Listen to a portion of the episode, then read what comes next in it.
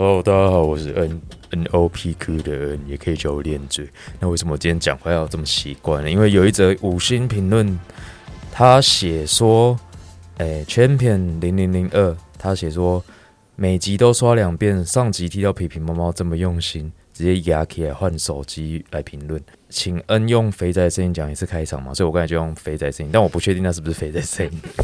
如果你本身是肥仔的话。你觉得那个不是你们的声音，可以哦，下面留言一下跟我讲，那是要只有五星。然后下一个则的留言是小贱货，他写说健身健脑都超赞。哎，小贱货，你上次好像已经留过言，你下次留言你要再换一下内容。这这一则评论我记得。然后去建工装水的人，他写说五星吹捧，这集提出的落蛋白观点是我平常没想到的，很也很特别有意思。不过声音是真的有点小声，我自己不喜欢把耳机音量开到满的感觉。对，有时候这技术问题，就是声音有时候不小心太小声。然后这一集我自己是很期待啊，因为这个主题我想要录很久，只是呃，因为我人在台南嘛，然后台南可能比较难请到这样子的来宾。而且这一集最特别的是，像之前我已经连续自己录了好几集，没想到自己一有别人录一次就来四个人，呃，一次就来除了我之外的三个人。这一集的主题是 FP Functional Patterns，然后功能性训练。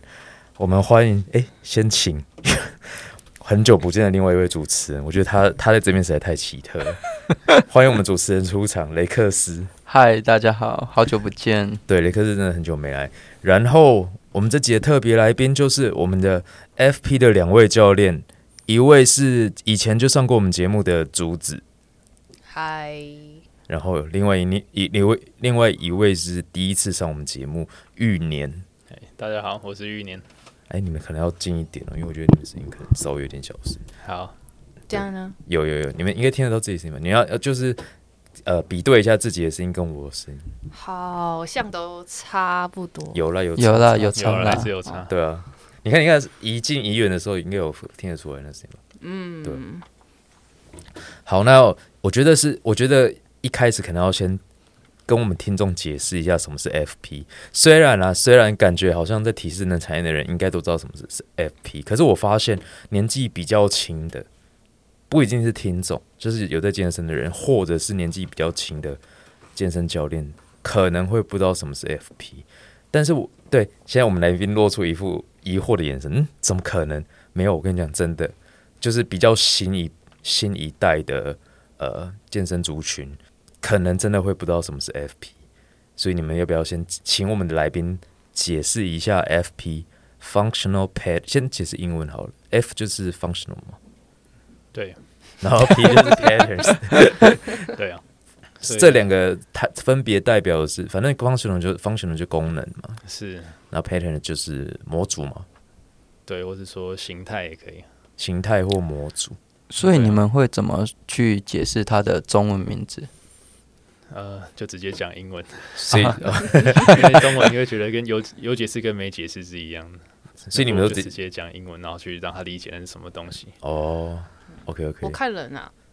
如果是工程师，我就说你看这个，你自己翻成中文了，然后我再跟他解释说，就人大概是像电脑吧，那你就是删除一些不好的，然后再写新的模组进去。我觉得光是模组这两个字，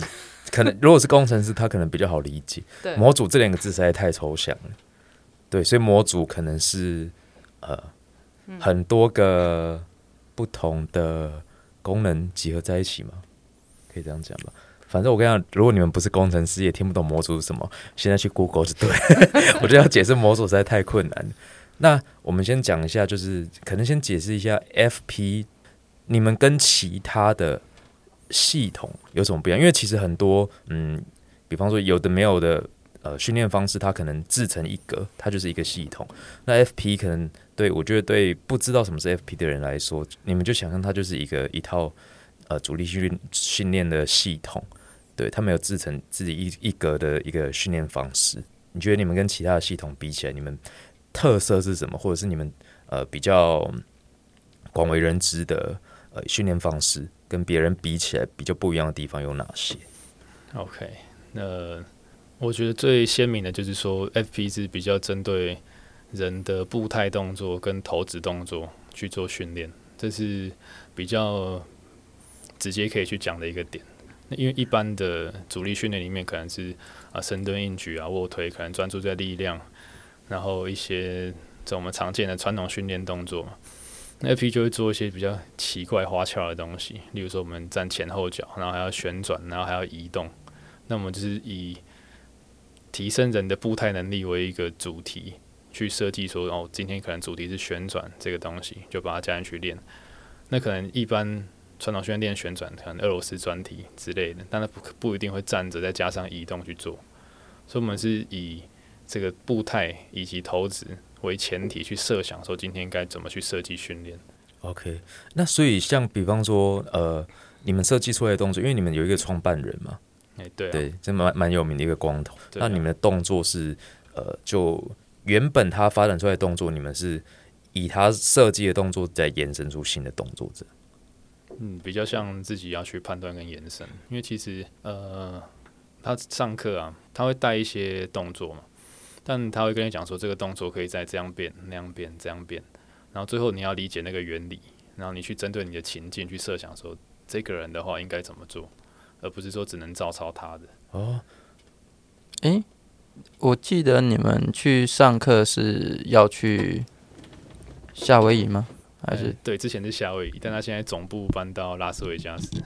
很酷诶。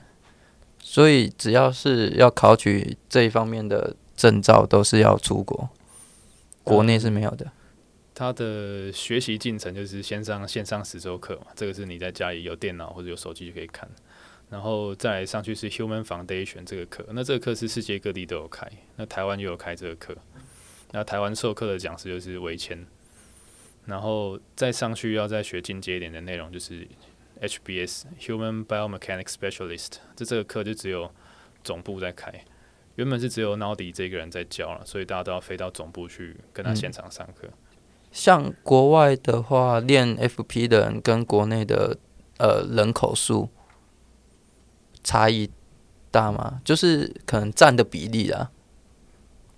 国外是说国外很多哎、呃、台你说台湾除了台台湾湾以外，台湾也太大了吧？呃，我觉得看如果是欧洲国家，我觉得密度没有台湾就是我觉得这样算了，就是说，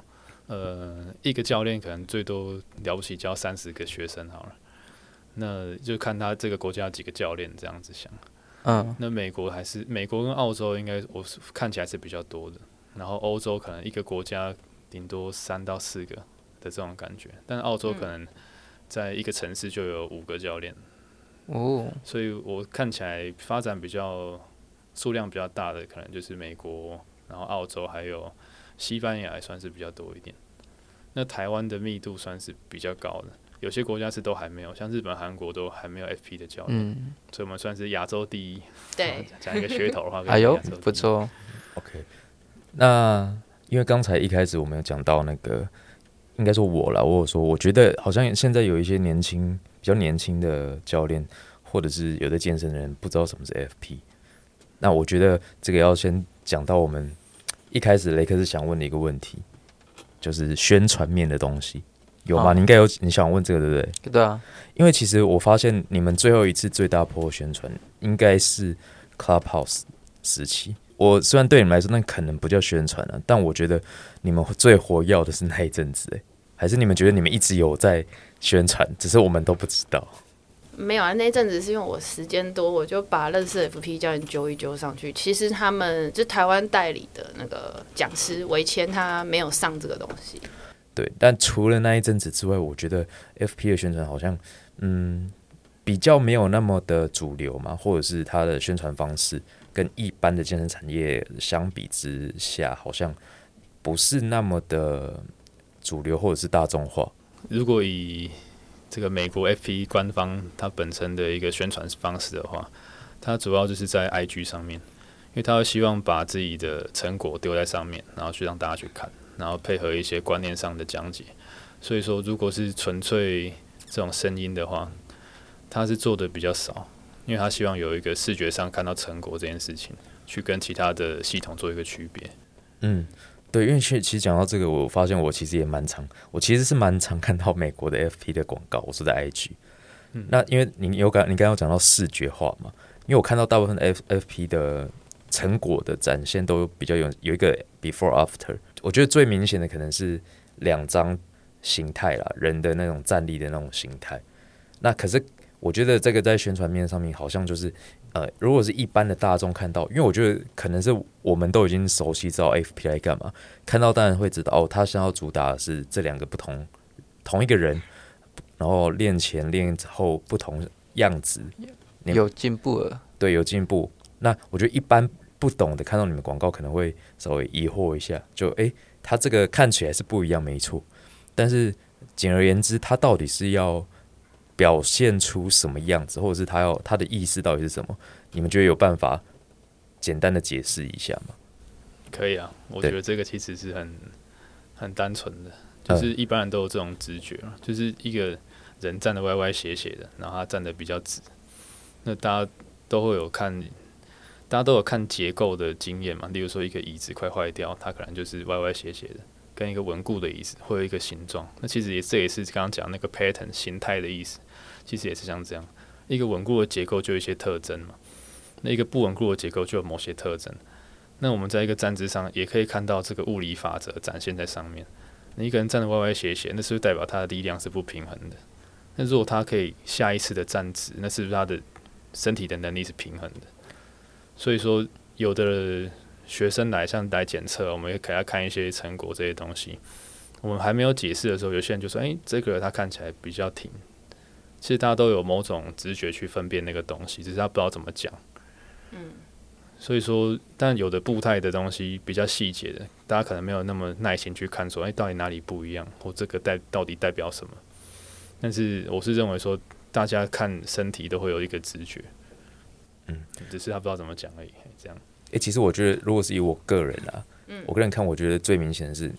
以以我个人想要给那个两个 before after 的诠释的形容词，我个人会是觉得好像练完 FP 之后的样子看起来比较有精神。嗯，对对，但我觉得如果没有看，不知道我在讲什么，你们就打 FP，他们很多这种 before after 的照片，对，就是一个看起来好像细节部分可能要讲太细，但是我觉得以宏观的角度来看，可能就是一个练完之后看起来比较有精神，整个人就是直挺挺的样子。而且大部分的，就是学生来的时候，他不会问你哪一个是 before，哪个是 after，他很直觉就知道，哦，这个就是身体状况比较差，因为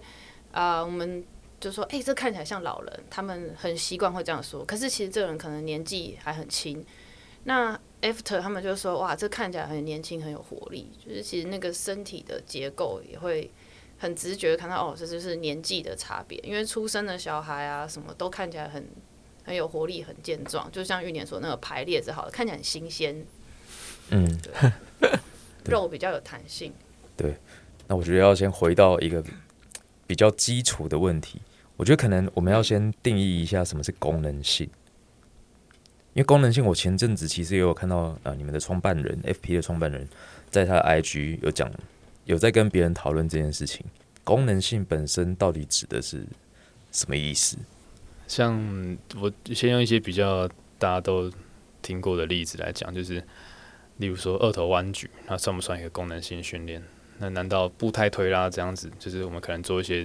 这种身体旋转啊，在家走路，那它就是功能性嘛？呃，我是觉得说，功能性顾名思义就是我们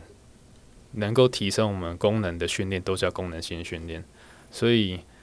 重点的问题是什么才是功能？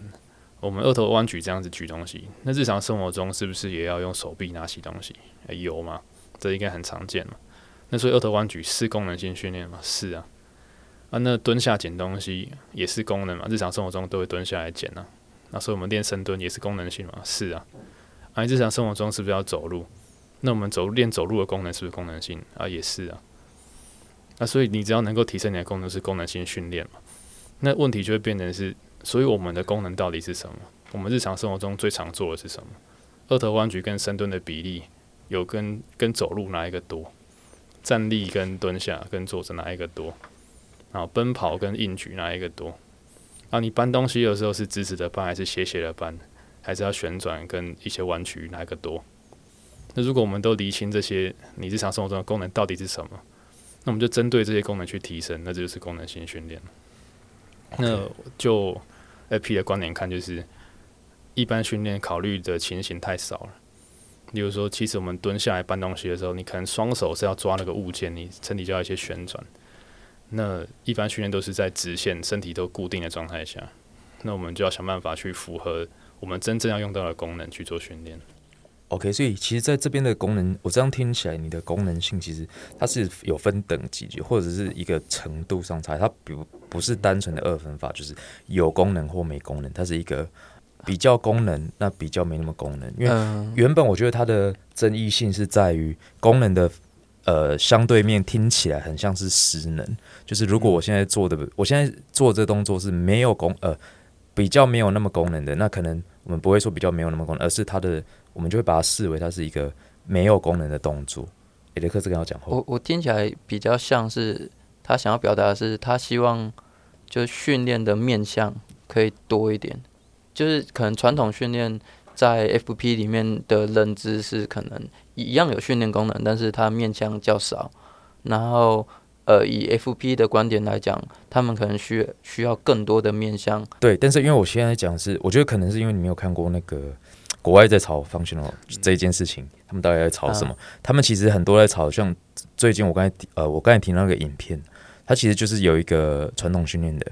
然后他就在讲到深蹲这件事情。比方说刚才玉年有提到嘛，比方说深蹲，如果你是要蹲下起立的话，可能比方说以 FP 的训练方式，他可能有考虑到旋转或者是一些比较复杂的训练。那因为我刚才说那个，他就是直接提到说 FP。他提到的是深蹲或者训练深蹲，他是直接去反驳你们的创办人说，以这个动作为例的话，我练深蹲其实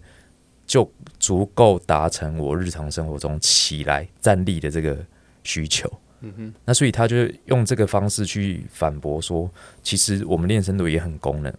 也是功能性训练啊。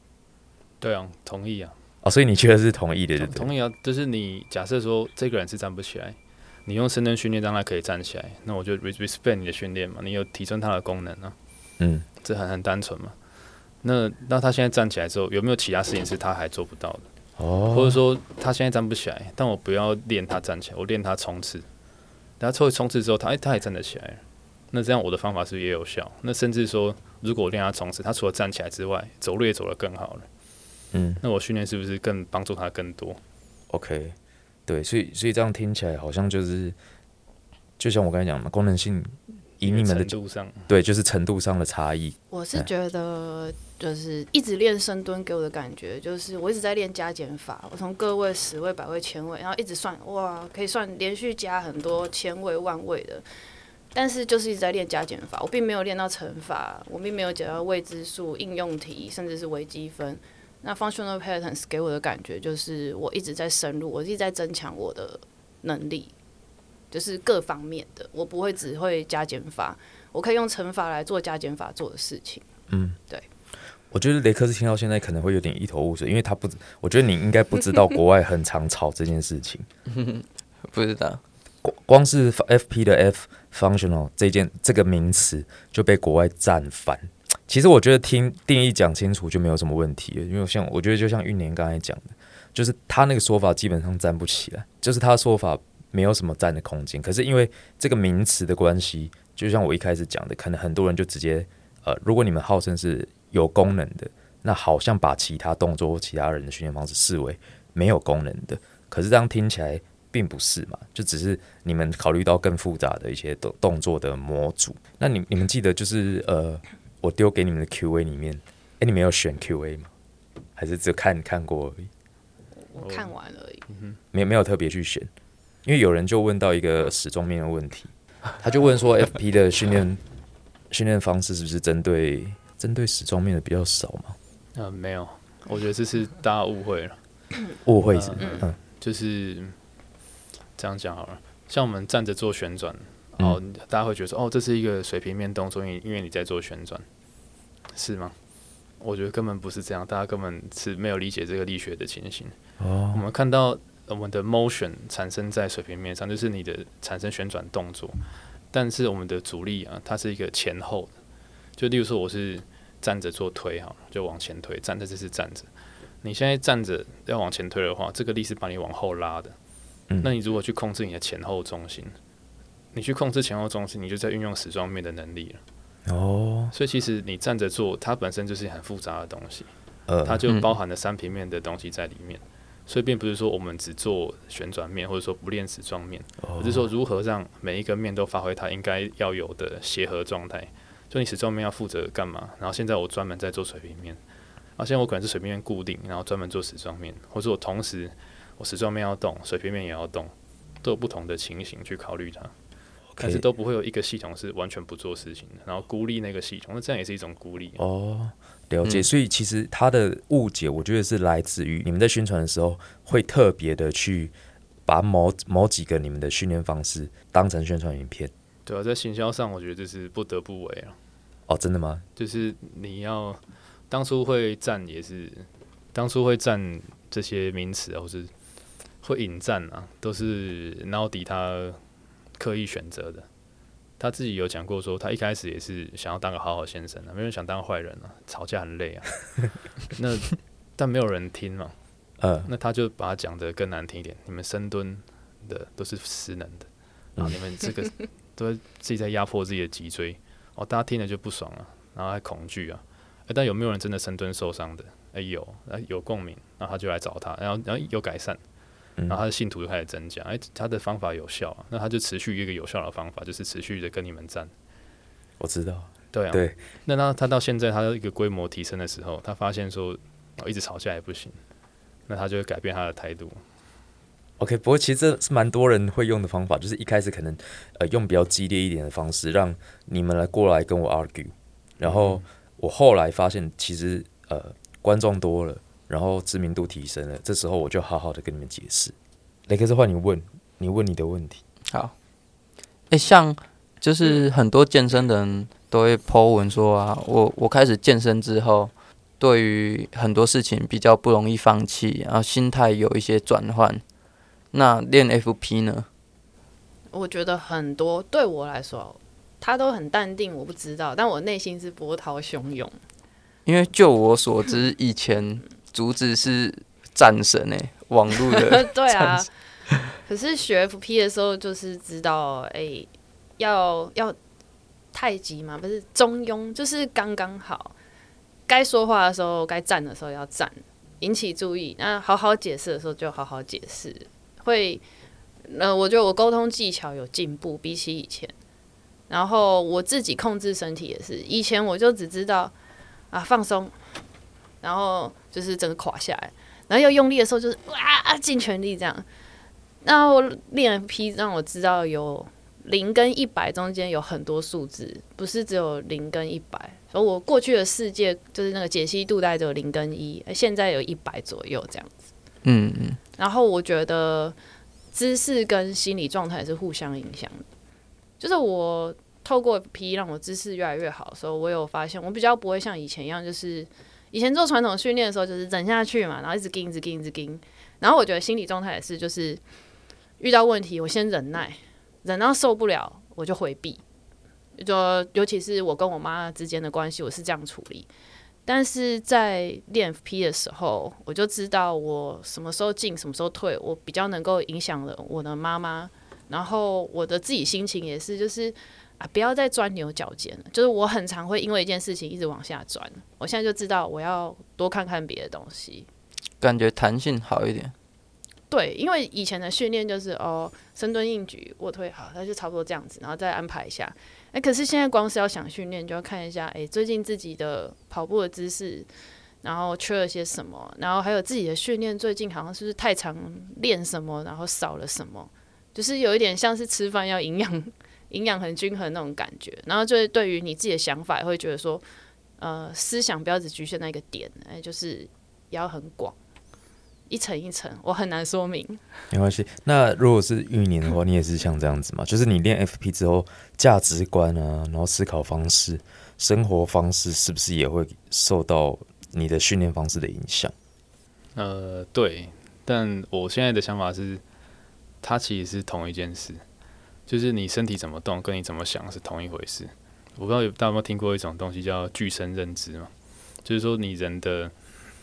认知状态啊等等，它跟身体是关系是密不可分的。我们讲他刚刚主旨提到说，他的身体如果只会零跟一百，就是说面对情形只有这两种选择。他在物理上面对这种重量的压力的时候，好就是完全放松，或者说完全出力。那他遇到事情带给他压力的事情，例如说他刚刚提到跟妈妈的关系，他也会用类似的态度啊，我就是要么就是完全放松，可能回避，要么就是一百趴跟他吵架，他中间没有其他选择的余地。那我觉得这是跟肌肉怎么用力啊，就是人怎这个生物体怎么回应外界环境的压力，我觉得它是同一件事情，就不是说只有物理上，然后你心理上你的环境所有东西都是。所以说，你用 FP 去改变你面对重量这种某种压力的情形，你变得比较有弹性。就刚刚雷克斯提到弹性，我们讲的弹性是很物理性质的这种身体的弹性，然后你做事也变得有弹性。所以，我们语言沟通其实就一直在借用这种物理上的东西。我这样问好了，就是是每一个 FP 教练都会有这样的体悟，还是说其实你们的教学就是你们在研习课？上面在呃在讲训练的时候，就会带入这些，好像把生活跟训练融合为一体的这种观念。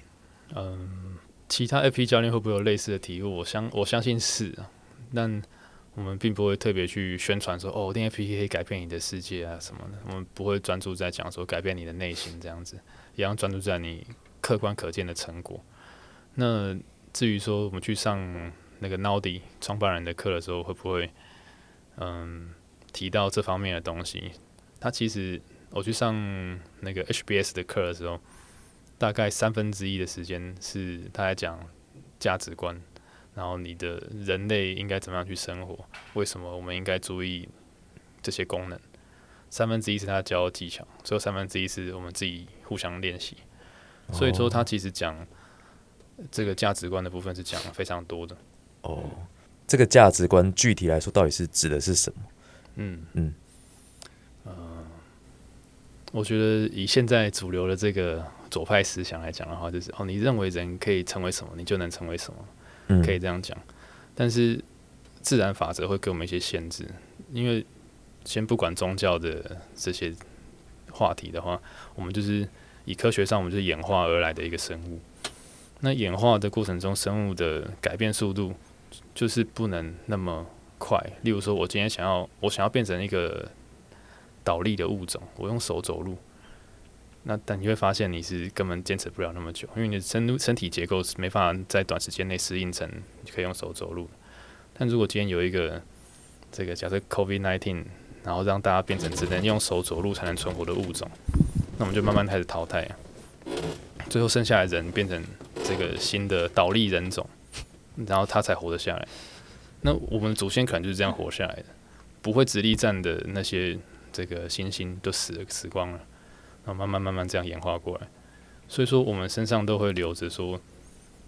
我们为什么是人的原因。那在演化上或人类学上的一个目前看起来的结论就是，人类的跑步能力跟投掷能力是这个星球上的异类啊，就特别强。然后在考古的一些证据上也显示说，我们的这个结构，然后以前的人的生活方式，也是会用这种追逐猎物、长时间奔跑，然后最后再可能投掷一些石器去获取他们的这个肉啊，然后这样一些更多的热量去养活整个部落。所以我们的奔跑跟投掷能力是跟我们这个物种可以生存到今天紧密相结合的。但我们今天如果说哦，我身体就是想做深蹲。那完全不去管我的跑步跟投资，这样可以吗？那最后发现就是你人会看起来怪怪的，你就不像个人，看起来像个卡卡的人。但会有一个直觉，就诶，那个运动员跑得很顺是这样，那为什么这个练有的练健美的，他可能运动能力比较没那么好，只练一些孤立性的运动，协调性看起来怪怪的。大家都会有这种直觉，就觉得说他动得不顺了，就不太像个一个很会动的人。所以说，人这个东西。你当然可以现在决定说你想要成为什么，但不能忽视我们演化的历程给我们的限制。那你忽略这个东西，它就会带给你一些疼痛啊，或是不舒服的一些身体感觉。OK，所以其实我觉得 FP 另外一个很常被拉出来站的东西，就是这两个字——演化。嗯哼，因为其实 FP 就是一个嗯，把演化当成是一个很核心的呃价值，去呃判断说人体可能在某些动作上，比方你刚才提到的可能会着重在跑步，因为它跑步在物种上，人类可能不知道为什么就是比其他物种有优势，是这样吗？嗯，速度上是速度哦没有速度上没有耐力上是非常强的。呃，所以可能就是因为这样，所以跑步或者是步态这件事情，嗯，就变成在你们训练当中非常重视的一个环节嘛。跑步我们是跑不赢其他生物，那个速度和是跑不赢的。那我们的祖先都是用长时间的跑步去追逐猎物，然后追到它没力。嗯所以说人要很会跑才行，才活得下去。那我们在采集狩猎的生活形态里面，你要一直走路啊，然后搬运一些去采集一些果实，所以你每天的活动量是非常大的。对，其实我觉得这个又讲到另外一个重点，就是因为你们呃比较应该说参考的嗯，时间点会是放在采集狩猎的那段时对间。看起来是这样没错，但是我们并不能变成是说目标就要过得像以前一样，不能这样讲。就是我们目标目的不是说过得跟以前一样，而是我们在现代化跟工业化的进程里面发现，有些东西是现代化跟工工业化发生之后才出现的问题。那这个问题到底是怎么来的？我们想要解决这个问题，所以才去看为什么以前没有。你说以前的人是怎么生活，所以没有这个问题。那我要把那些东西带回来才行。OK，那其实我觉得这个也是一个，我我觉得你这次讲蛮清楚，我觉得倒是因为其实有时候在讲这一段的时候会有点模糊，比方说我以前在他 FP 的呃台湾 FP 的 宣传，他都是以一种比较简短的方式去回应可能粉丝或者是其他人的提问，但是我觉得就会变得呃没有讲的像你现在那么清楚，因为毕竟它是一个很长很大的脉络，就是可能没办法用三三言两语去解释清楚。对。啊，对，那就是变成是你刚才讲到，我觉得这可能是一个重点了，就是你刚才说，在比方说在工业化社会之前，有一些问题可能人体比较少出现，嗯。那你们去观察说，现近代社会当中哪些问题它可能是没有随着时间的演进，我们的人体或者是就是演化出一些比较适应于现代社会的呃功能或者是构造，然后找出那个问题点，然后把可能现在不好的，应该说不是对我们人体比较不健康的行为、饮食或者是状态，把它拿掉。刚才前面不是有讲到说，FDA 推广的时候特别喜欢宣传某几个动作，有吗？有啊，玉宁记得吗？然后那那时候你就带到说，那可能是呃宣传面的问题，就例如说做这个旋转为主对对对对动作这样子。嗯，珠子露出疑惑的表情。你是不是很不知道你们 FP 在宣传的时候都是拿哪些东西在宣传？因为其实我没有关注过任何台湾的或是国外的 FP 在做的宣传，我就直接接触了，所以我没有哦印象说，哎、做什么宣传。所以你对 FP 不会有任何的刻板印象啊，因为你就是很早就进去了。我可其实我是跟玉年学习了快一年，我才知道哦，原来常常吵架，哦，真的假的？我就与世无争，我就学我，我只是想要身体变舒服而已，我想要改变我现状，所以这个方法来我就试，我没有去看它到底发生什么事。那我觉得好想要请玉年来，因为 我觉得还就如果只请你来，就会变成是我们一直在，就你知道有点像是 FP 的同温层里面。当然我不是我没有学 FP，但我一说就变成是你不知道外外界到底在跟 FP 里面的里面的人在争执什么。现在稍微知道，现现在稍微知道，OK OK，对 对，那所以，比方说刚才讲到宣传面的东西，投资，对，或者是跑步，因为你们也很常录，呃，跑步的那个 before after 对 before after 嘛，啊，可是我觉得可能很多人看不懂，嗯，你们有你们自己有觉得好，柱子要讲话，就是我觉得一开始我会有这种想法，我会觉得说，哎、我们宣传不要放 before after，放静态就好，步态不要放。但后来发现，其实好像来的人大部分看一看自己的影片，因为我们拍完都会先给他们看，说，哎、我都没有在前进哎、那你们上面放的我有看过哎、有的人就是在原地一直都没有前进的感觉，呃跑步机有在动，可是没有看起来没有在前进。嗯，哎、有的人看起来哇，速度很快，前进的很快，嗯，那其实我后来想想，对啊，也不用纠结太多细节，说他一定要怎么样。其实就像玉莲说，那个生物的直觉会告诉你什么状态是比较好的。就像你去买菜的时候，你不会特别去检查这个菜的怎么样，你会有一种直觉，这个菜就是新鲜的。嗯，对啊，那跑步对我们来说，到底或者是步态好了，嗯，为什么那么重要？当然，当然，其中一个原因是因为我们每天每个人都要走很多路嘛，它就是我们生活一定会遇到、一定会执行的呃动作。那除了这个之外呢？因为我想 FP 应该有自己呃独到的一个见解，就是毕竟你们在步态上面花了很多时间去做调整。OK，我个人会讲会这样描述，就是冲刺这种极限的步态这种运动类型呢，它是你全身的动力链的弹震都要发生才会冲刺的好，所以我们用它来检查你身体动力链哪里有问题是最快的。哦，所以其实应该说不是不只是去调整步态本身，而是借由步态的改变去确认你现在这个人的状态是不是已经被调整到比较好的对，哦它是一个 assessment，就是检测方式啊。哦嗯有点像是健身里面的量音 body。可以这么说。嗯，对，这样就很好理解。对对对，所以它像个放大器，就是放大所有我们想看到的的部分，就是我知道，嗯，对，就是反正光看你的步态，我就可以大概了理解说你的身体是不是有什么问题在结构上面。嗯，对，那我觉得这样讲其实就清楚很多了，因为刚才我就看到步态这个 before after，我觉得大部分人应该都不太会清楚你们要表达的是什么，因为直觉啦，就以前我不懂的时候看到，我也会觉得，所以这个人变得走路的姿势好很多，所以呢，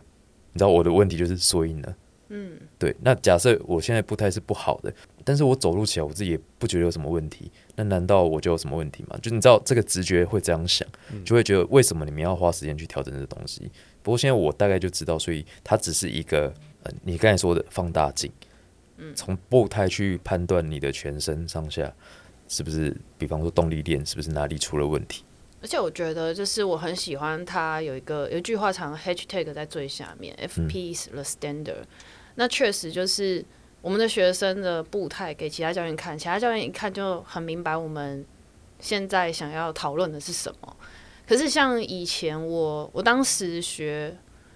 那个 FMS 的时候，我就会觉得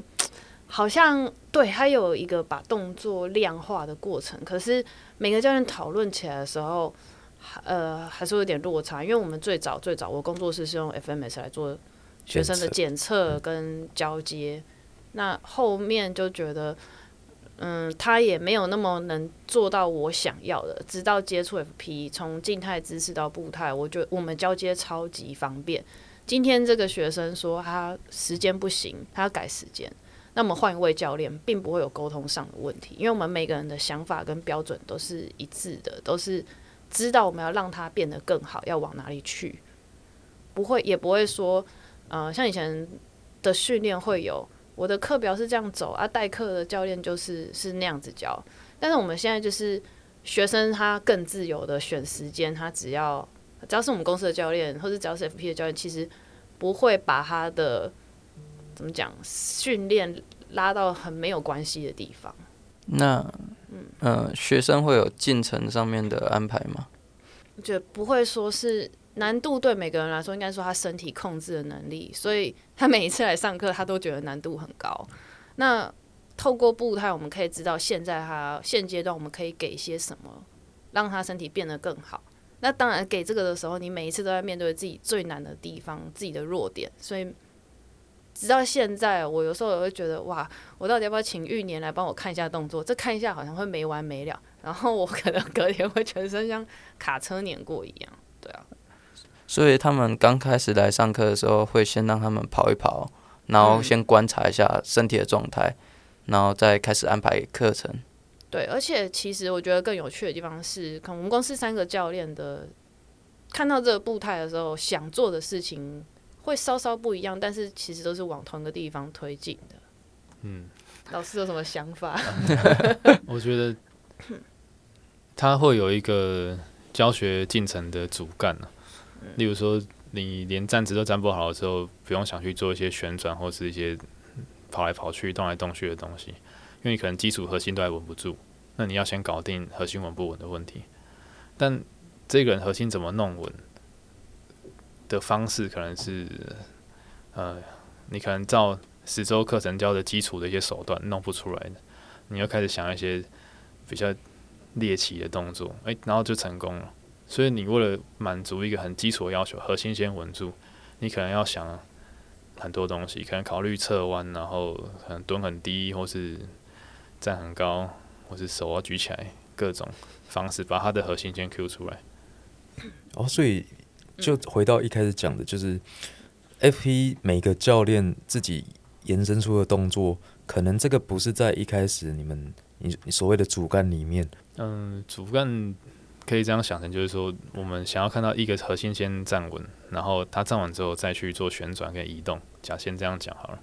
那它怎么去站稳呢？这个手段是你要自己去想办法让它弄出来的。那你可能要先哦，它发它可能是很左转，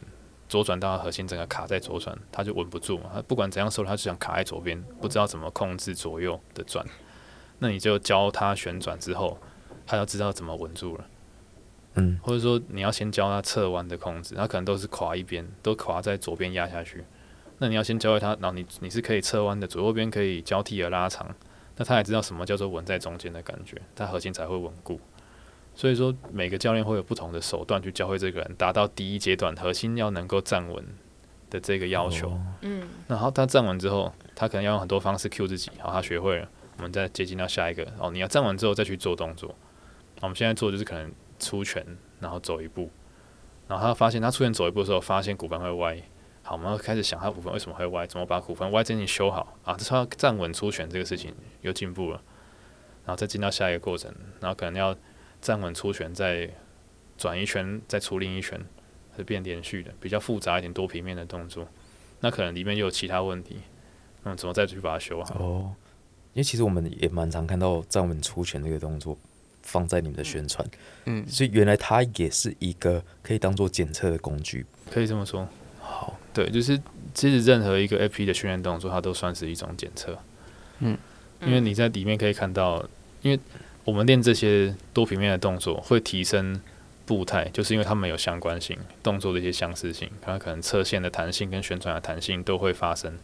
所以我用某一个投掷动作好了，去提升它的旋转跟侧线的弹性之后，它的步态也会变好，因为我们他知道，我们知道它有都是侧线跟旋转的弹性，它有这个共同性。所以我练 A 动作，然后这个步态变好了，然后我练 B 动作，哎，步态也可以变好。但是 A 跟 B 看起来可能你联想不到步态，那因为他们其中有类似的元素，所以我们也可以用其他这种多平面动作当做是检测。刚才竹子有提到说，他觉得练 FP 的教练好像要偏年轻，然后我就觉我就想到一件事情，就是很常听到竹子在讲，不是听到了，看到打线东在讲说，练练 FP 是不是需要有一点点的毅力啊？就是你必须要有恒心跟耐力。嗯，毅力嘛，就是我觉得是挫折容忍度要够高哎，怎么说？因为你每一次都在修正自己不足的地方啊，所以就有点像是永远都做不好的感觉吗你要承认这件事情，？OK，所以他没有你要承认自己不可能是完美的，然后我们嗯只能往，我们不会一百分，可是我们要往一百分靠近。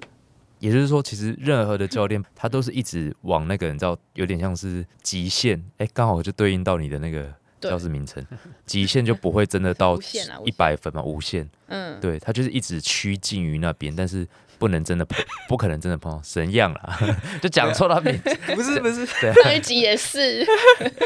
他在帮自己打广告。没有了，没关系，其实名字不重要。哎、我要爆料一下，好，嗯。哎、我很有同感哎，就是会有挫折感这件事，因为我有去上过他们的团体速成班。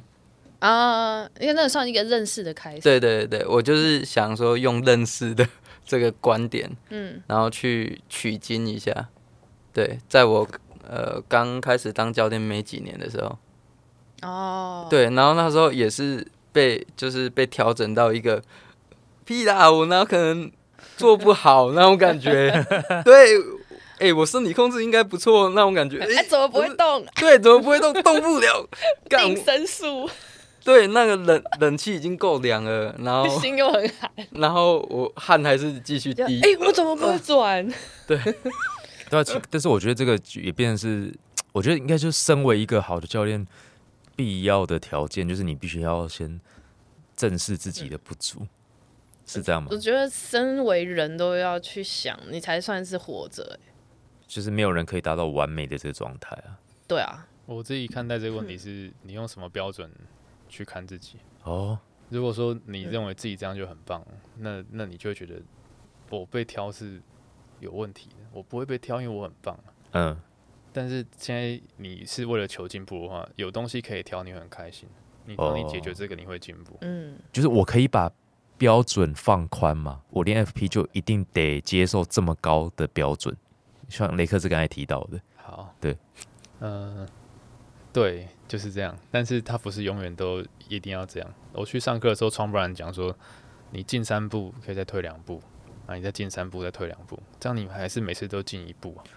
那这样长期下，你这个就复利嘛，你这样你累积下来就是会是一直在进步的一个结果。那这样就行了，因为其实没有人能够接受非常剧烈的改变。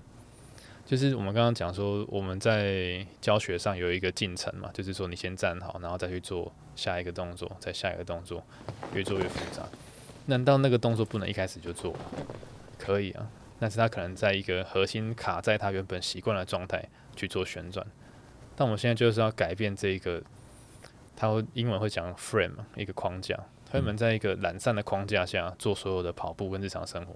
现在我要从他站之建立一个新的框架，让他学会说你在新的框架下去做旋转是要这样出力的感觉，而不是自己垮掉的感觉。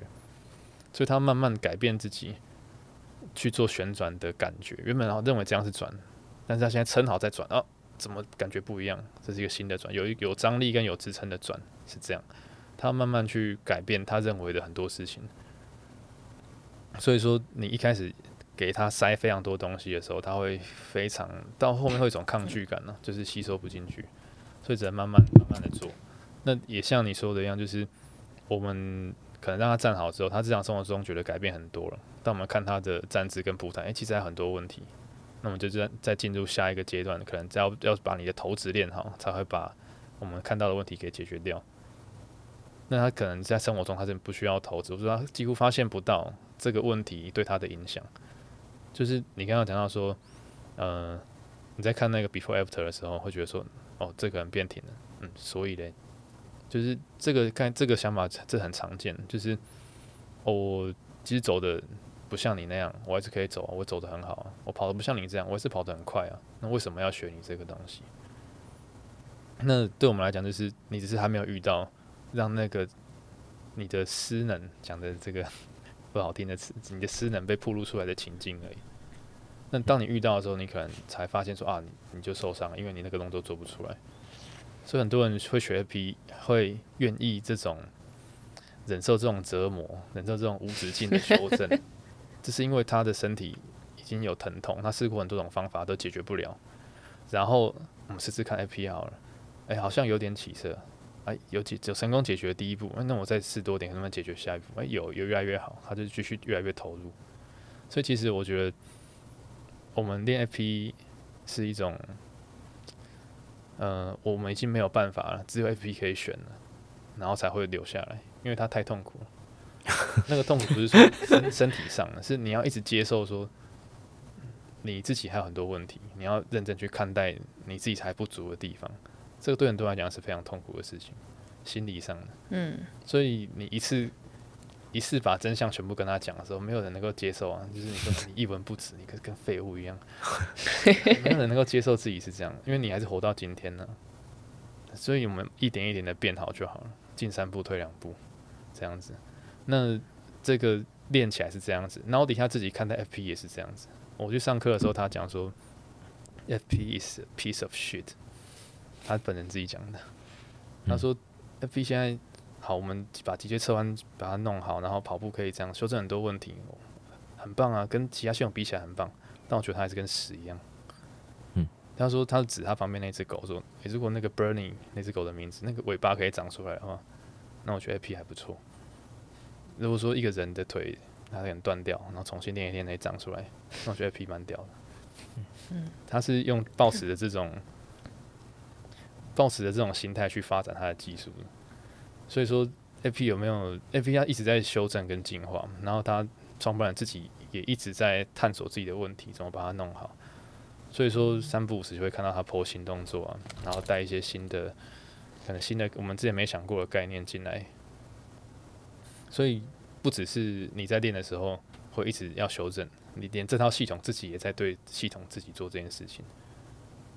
他承认自己还是不够好啊，对啊，我们虽然做到一些可能其他系统做不到的东西，那我们还是不够好，我们要继续进步，进步才是唯一的活路，那继续进步才行。然后他也跟我们讲说，如果今天有一个系统比 F 一好，我就放弃 F P，我去学他的。创办人自己讲的，嗯，他如果一个一个系统他步态练的比 F P 好，我就去学他的。他投资可以，他可以解决我的问题，哦，现在我解自己解决不了，那我就去学你的。OK，所以他也希望底下教练也保持这种心态，就你要看结果，你有好的结果我们就去。所以其实听起来，呃 n a u d i 他对 FP 的修正好像不是仅仅在于动作修正，或者是你可以达到什么，而是连教学上面你可以带给学生的东西，可能在呃教学的方法上面都会做修正嘛。因为比方说你刚才讲到的，可能很多人一进来 FP，我面对就是一连串的挫折，那就你刚才说的。呃进三步退两步这个观点的话，也许一开始我不要给你这么大的门槛，嗯，让你开始是慢慢的比较对于这个体训练方式，或者是对于这个心态接受度可以稍微更高一点，我再塞多一点的东西给你。嗯，这个也是一个训练教学的演变吧。对啊。我们在我去上课的时候，他其实也有跟我们讲这件事情，就是你不能一下子把它 push 到很多很多，因为没有人能够吸收嘛。他在教我们技巧的时候也是这样，他可能脑中已经想了这个两百个细节吧，但是你们刚来，你可能只吸收两个就很吃力。嗯，他会就是跟你专注在你去把那两个做好。那我们对学生也是要这样子，我不可能一开始来就教你说，你等下踢的时候，骨盆往旁边平移三公分，然后再旋转大概五公分，同时身体做侧弯，然后身体不要往前倒，五个事情，然后同时做，没有人能够接受啊。对，那你慢慢做，慢慢做，你对这些东西的认知越来越熟练，才有可能做到。那我可能就直接讲，哦，你踢的时候核心撑稳，好，就这样子。嗯，他撑稳之后，我再想说，哎、踢的时候再去做下一个事情。嗯因为其实我我讲我一个自己遇到的例子，我前阵子有遇到一个呃练健美的，然后因为他一直觉得自己身体哪里怪怪的，然后左右边还是哪里怪怪的，反正就是怪怪的。这你们应该很常遇到了，就是会去，因为我觉得很多去练 FP 的，一开始就是身体上有哪里怪怪的。我这样讲没对，没有错吧？对。嗯然后呃，他其实就有说他想要练 FP，然后因为我之前看到 FP 的形象都有点像是你一开始练 FP 就最好放弃掉其他的训练，专心投入在 FP 上面，因为这样子好像对于进步会比较快，或者是我其他我看到其他人发文，就是有他同时在嗯进行建立训练，然后又同时进行 FP 的训练，然后他训练一阵子之后，发现好像行不太通。那在我因为我不是没不是 FT 体系的，我也没有学过 FP，我看来就会觉得是不是 FP 的门槛真的那么高？就是你要练 FP，你就必须要全心投入在 FP 里面。所以像我给那个那个迪迪亚的建议，就是说，我觉得 你如果现在想比健美，你要不要先把健美你想做的事情都练好？因为我这样看起来啊，我觉得好像 FP 进入门槛蛮高的，就是你必须要先放弃掉你原本的训练方式，然后先整个人先完全的投入在你现在 FP 的训练，去解决你现在想解决问题，你身体上面的那些问题，然后可能因为他还是想要继续练健美，那我说可能等你觉得你身体的状状况啊，或你想解决的事情，你觉得至少目前困扰你的这些东西已经稍微被缓和了，你再回去练健美，因为他他的目标是他还想要继续练健美，但是他想借由 FP 的训练去解决他现在身体遇到的某些状况，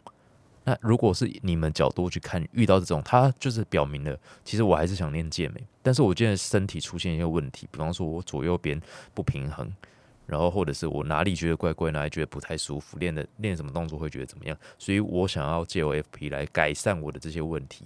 如果是你们，因为我相信你们应该也很常遇到这种状况，就他事实上他不是说我马上要跳到 FP 的训练系统，就是应该说我不是。之后的人生就要转到 FP 的训练系统，但是我想借由 FP 去改善我。我知道 FP 的某些训练方式可能很适用适用于我，而且可以改善我现在遇到问题。我想要借由 FP 改善我现在这些问题，但是我之后还是会跳回去原本我的训练系统。比方说，因为刚才说练健美，毕竟它就是肌肥大，它会有一些专项的训练。那健力也是啊，它就是三项嘛，你势必要回到三项，不然它就不叫健力啊。他就是比赛就是要比那三项，我相信你们应该也很常遇到这种情况，就是他可能不会把 FP 视为一个终点，他视为解决他某些问题的一个管道。那遇到这种状况，你们会怎么给建议，或者怎么安排？嗯，好，我假设是这样的情况实际上我就是会还是先帮他上课，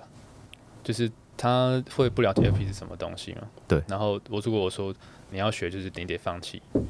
那我相信很多人会没办法决定说，我就是放弃学这个，因为他连这个东西什么都还不知道，他根本没有体验过。那所以我就还是先跟他教，然后慢慢的跟他讲我们的观念是什么。然后他逐渐会明白一件事情，就是说造成这个问题就是你本身的行为习惯。例如说你在练健美的时候。你左边跟右边动作就是做不对称的嘛，所以最后才会歪掉。对，那你现在要我们要想要把它做对称，把它把你歪斜的问题解决掉，你要学会怎么去动。那如果说你现在学一学学一学，你回去练的时候，你是用一样的方式在做动作，你跳回原本的习惯，那问题就会再回来。对，所以那个问题是被行为习惯累积出来的。那 A P 解决问题不是说我给你一个神奇的药丸，然后马上就就好了。而是说，我们逐渐的教会你，你要怎么改变行为习惯，你要自己去改变。你不愿意改变的话，那这个事情还是会回来。所以，如果他接受，就是我现在修好了，哦，我知道我去比健美或是健力，我的问题可能会再回来，或是我就是要用原本旧的动作模式去比赛，那问题会回来哦。你愿意接受这个事情，然后你去啊。哦，你接受你就去啊。但我们以我们价值观来看，这是很笨的一件事情。但如果说你的人生追求就是这个。那我说什么也拦不了你啊。OK，因为其实就变成是目的只要清楚，因为他目的假设他要比健美，因为我比健美比较不是目的项，或者是精力也是啊，他就是最终是要在你呈现的那个样子，或者是以健力来讲，他就是要追求那个数字嘛。嗯，训练本身不是目的，而是最后呈现的结果。结果，对他要追求是那个样子，那对他来说，他可能就可以接受，呃，我来训练 FP。然后我再回去健健美或者是健力，继续追求我原本要追求的东西。这种目的很明确，对你们来说是不是会比较好沟通？以你刚才的给出的那个说法的话，我相信应该大部分人都听得懂，就是那个习那是习惯或者是训练方式造成的问题。对，所以我我认为说应该可以做到，你去练健美，然后你练得很好看，但是你身体可以不需要疼痛，是可以兼顾功能的。因为我相信也有一些。像你看那个 Naughty 创办人，他自己的身材是越练越壮，然后越练越对称。那 Naughty 他自己就相信说，FP 就是一个功能性健美，因为我们把张力放，我们可以把张力放在很精准的某个地方，就是你可能做那个动作，你的肱骨跟胸骨之间产生哪样的相对运动，胸肌的张力会是最完整的。然后同时你再把核心全部拼在一起，它就不会说你核心都是松垮或歪斜，然后只练到胸，它是可以全部一起练到的。但是我们就这样练，然后给它一样的足够的强度跟组数，那是不是一样会肌肥大？那我们这样整体肌肥大也是很好看的。那这样算不算一种健美？但以健美比赛的标准来看，可能那个比例啊，或者切割度等等的，并不能够完全符合。但我相信，一般大大众去追求身材这件事情的话，AP 带给人的身材的提升就已经很很棒了，够用，很 specific 想要健美比赛的那种审美的角度去看人体去追求的话，A P 能够做到的程度是已经很多人想要的了。嗯，诶，既然聊到体态的部分，我觉得就顺便聊一下体态好了。嗯，像呃肋骨外翻，我不然我先这样问好了，肋骨外翻对 FP 这一套训练模式来讲，这个是需要改善的东西吗？是，简单讲就是对啊，它需要嗯改善。那它对我们来讲，代表就是你的核心张力有不完整的地方。那有地方不完整会怎么样？你还是活得很好啊。那所以你说不定有其他更重要的事情要先解决，可以啊。但是对我们来讲，这是一个核心可能不够张力不完整的一个现象。哦，所以其实跟刚才不太一样，就是它也是一个像是在检测你现在身上有什么问题的一个特征而已。它不见得是去解决肋骨外翻本身，而是借由肋骨外翻这件事情，看到你身上可能张力哪些呃不平衡的问题，然后我去解解决那些问题之后，再去看你的肋骨是不是有可能的，有可能它是其他东西引起肋骨外翻，就是肋骨不得不待在那个外翻的位置，你肩膀才舒服。那为什么肋骨关起来，然后其他地方就开始不舒服？那可能就其他问题嘛。那身体就选择我、这样打开核心双条，我暂时舒服，他可能就选择那个策略。所以很多种可能性，只是说这是一个特征，就是我们看到你的肋骨怎么在这里，然后张力是不完整的。好，那我回过来，就是我觉得这个就变成是讲到实证科学的部分。应该说，FP 跟别的训练系统比起来，实证的程度没有那么高，所以就很多人可能就会当成是一个不相信 FP 的的理由。理由。对，呃，我觉得就是说，今天你去买菜啊，你需不需要那个 paper 告诉你说那个菜熟了可以吃，那个菜坏了可以吃？就有些东西是就是一个现象。那我们去做科学研究，科学研究的本质就是我们尽量控制一些变数，然后去观察那个现象，然后去解释那为什么，嗯，然后提出一些解释这个世界运行法则的讲法。这就是科学研究在做的事情嘛。对。那现在 FP 是一个、哦我们想办法把那个人弄好了啊，到底原理是什么？其实我们不确定，我们就一个嗯经验跟工具，我们做得到这件事情，嗯但是我们可能没有一个很科学、某科学对啊，和科学的语言去描述它为什么可以成功。那有些人就会觉得没有科学语言，那它是不科学，真的是不信，然后它是不是骗人的？那科学应该去看到这个现象，诶，我其他方式做不到，那我是不是去研究这个方式有没有什么我们不知道的东西？这样才是一个科学的态度，而不是说为什么我用已知的科学解释不了，哦，那我就不信你。那科学本身应该是探索未知去解释现象的精神才对。嗯。所以其实 FP 不是不科学，PFP 很科学，只是在实证方面，因为你们的训练模式，很很难用科学系统性的去找出，比方说你刚才解决的事情，到底是我的训练当中的哪一环，或者是很可能跟每个环节都有关系，就是它很难变成一个用科学的语言去讲说量化，或者是去统计出到底 FP 的我觉得第一个是这个系统很年轻，嗯它样本数不够多。二零一一年出来的，差不多十，顶多十多年了。对。那你要收集什么资料？这太短了，还来不及。对。然后再来就是，我们知道很多事情的结果不是一个原因造成的。嗯。就是，嗯，讲压力好了，每个人都有每个人的压力，可是为什么有些人就会忧郁？他可能不是单一问题，就像我以前会觉得说，一定是我跟我妈之间的关系，呃，没有处处处理好，我才会忧郁。其实不是，我妈只是我跟她的相处只是一个点，那包含我居住的环境，包含我现在的生活，都有可能是我的压力。那还有我自己的疼痛，我想说，诶，会不会我就是因为打喷嚏才才痛的嘛？其实不是，在打喷嚏之前我就已经会有腰痛的问题了。嗯，那打喷嚏只是压倒骆驼的最后一根草，所以我觉得如果就研究就很喜欢啊，把所有原因撇开，只留一个变因嘛。对，那那你其实很难把这件事情解决。对，因为有它就是很多的，对，我知道，对，对就是变音，因为你要做研究，必须要把变音先排除嘛啊。但是因为你们就是直接针对问题去设计一连串很复杂的动作，或者是，方用很多方不同的方式去解决这个问题。呃，就像传统一点的训练的教练会说，啊，你骨盆往右边喷，一定是你内收肌嗯哦没有出力。但事实上没有这么简单啊，因为你我可能在做矢状面动作的时候往右边喷我的骨盆，啊，但是我做额状面动作的时候，哎，我一切正常，然后可能做水平面动作的时候，我又会出现这个喷的状态，那就要去在不同情境下去解决骨盆喷掉的问题。可是它有的时候它就是必须经过很多不同情况做做做一些动作之后，回去它就做什么都顺利，所以你没有办法说它就是因为一个什么变好。嗯，对我讲的好模糊哦。不会啊，其实我觉得啊其实听得懂。听得懂了，就是刚才说，就是你们这对在统在科学上面，以实证科学在统计上就是没办法排除这些，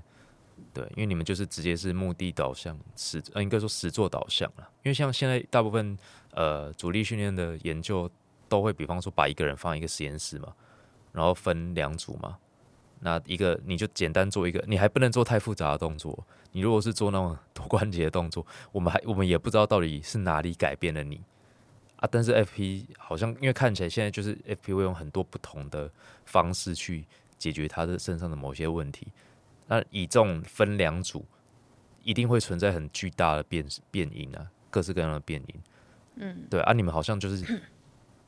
因为依照你们理念，你们就是呃，本来就是要用很多不同种的方式去解决这个学生的问题嘛，客户的问题。对，所以即使有实证科学说，呃，发现了好 FP 的这一套训练的某个动作解决了，真的成功解决了某个问题，可事实上，你们在实作上，你们在教学上也不会只用这个动作去解决，也是用很多不同的训练嘛。嗯，可以可以这么说。对啊我觉得就是研究上要找到某一种实验设计或是研究的方法去证明 FP 的什么，这样，那你可以去做说，嗯、FP 跟瑜伽比较说对下背痛的改善，那都是做两个月，然后看改善程度怎么样，这种应该还是可以做。哦不过这样就是对对对，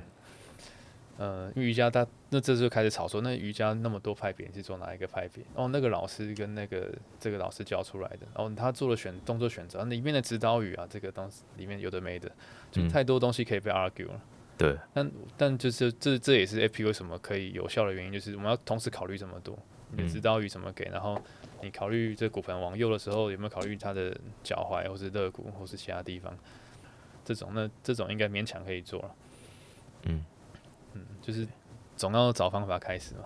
如果说要做研究的话，我觉得迟早有一天会需要做的。嗯而且我自己去上那个他的创办人的课程的时候，我觉得他在培养一群工程师，嗯就是他不会告诉你，就像我以前在学 C 加加的时候，老师说你要写出这个他想要的功能，你有很多种写法，厉害的人一条程式码到底就写完了，不厉害的可能就写了很长的一面，那最后都可以达到老师的要求。然后他就是告诉我们，他的标准就是我们人是这样子，那你要用什么方式解决都行。然后他也不会限制，像以前我去上研习的话，就会说这个下背痛，所以你就要伸展哪里，然后做什么动作，那就会有一点就是公式节。所以 FP 给我感觉就是他没有公式，那你要自己去思考，所以他培养很多人体力学的工程师出来，然后去修正大家的。但每个工程师自己有自己的程写程式的方式去修正。嗯嗯，所以前你当前提就是你要写出一一个精美的城市，你就是需要庞大的的知识嘛，还有你的理解程度要够高。那个思维要很强哎、而且他很鼓励你思考，不要不一定要就是遵照他的这个，他是没有 SOP。所以所谓的 patterns，严格来说，并没有真的 pattern 吧？嗯，我是觉得说，以自然界的一些现象来讲的话，会有会有 patterns 存在。例如说，很多网络上会做一些图片嘛，就是说什么呃宇宙的那个结构跟脑神经啊嗯很像啊，或者说打雷闪电的结构怎么跟那个树根长得很像，就各种。那其实都是某些物理原则在背后运行，所以这个东这个机制能够产生，它背后有共通的原理，那可能反映出来的 patterns 会很类似。嗯所以说一个可能成功的城市嘛，它可能都有类似的 patterns。嗯那可能好的运动员，他可能职业生涯很长，受伤率很低，然后成绩很不错，他们的动作是不是有共通的 patterns？嗯那我们把这些 patterns 放，让人练会那个 patterns 的话，是不是他的身体就会更好动，就解决他不舒服的问题？那怎么基础假设就这样，然后现在就是看起来成果还不错。OK，我觉得最后这个算是结尾了，算是首尾，嗯非常的复杂。我觉得光是我觉得听众要听得懂我刚才讲的那一句话，跟玉年后面讲出这句话就有点困难。就你如果真的听得懂这一段在讲什么，你可能去上 FP 的时候，入门的时候可能就可以稍微轻松一点。对，可是你有完全听得懂我刚才讲什么，然后玉年回答的东西吗？还还算听得懂。还算听得懂？对 OK 我我觉得有一个结语还不错。对，我觉得这个是很棒的结语。虽然我觉得很多东西都没聊到，因为时间关系啊，今天来宾可能稍微需要提早离开去，因为他们有等下要上课嘛。对啊嗯，因为其实我觉得像这个东西，可能也之后有机会再讲，就是生物力学的东西，我们这集都没有都没有讲到。但是因为生物力学就是 FP 发展的一个原则，对基础，所以我觉得可能下次有机会我们再聊。好，不过我觉得这集还是学到，我个人是学到很多东西啦。对，那如果听众听不懂的话，你们可以再多听几遍。那我们有机会的话，以后可以再邀请两位来宾上我们的节目，到时候再把剩下没讲到的东西仔细讲给大家听。剩下什么？就来讲生物力学没有，我觉得我们好像预估要讲这么多，然后事实上讲这对，事实上你们还有很多东西可以讲啊。你要租个二十四小时的，很累还。是要睡觉。好啦，就作业的功能。对啊，我对真的你讲到重点，我人还是要睡觉的，符合 FP 的那个精神。好，谢谢两位教练今天博荣上我们的节目，谢谢主持，对谢谢玉年，谢谢组织跟谢谢玉年。好，我们下次见，大家拜拜。拜拜。拜拜拜。拜。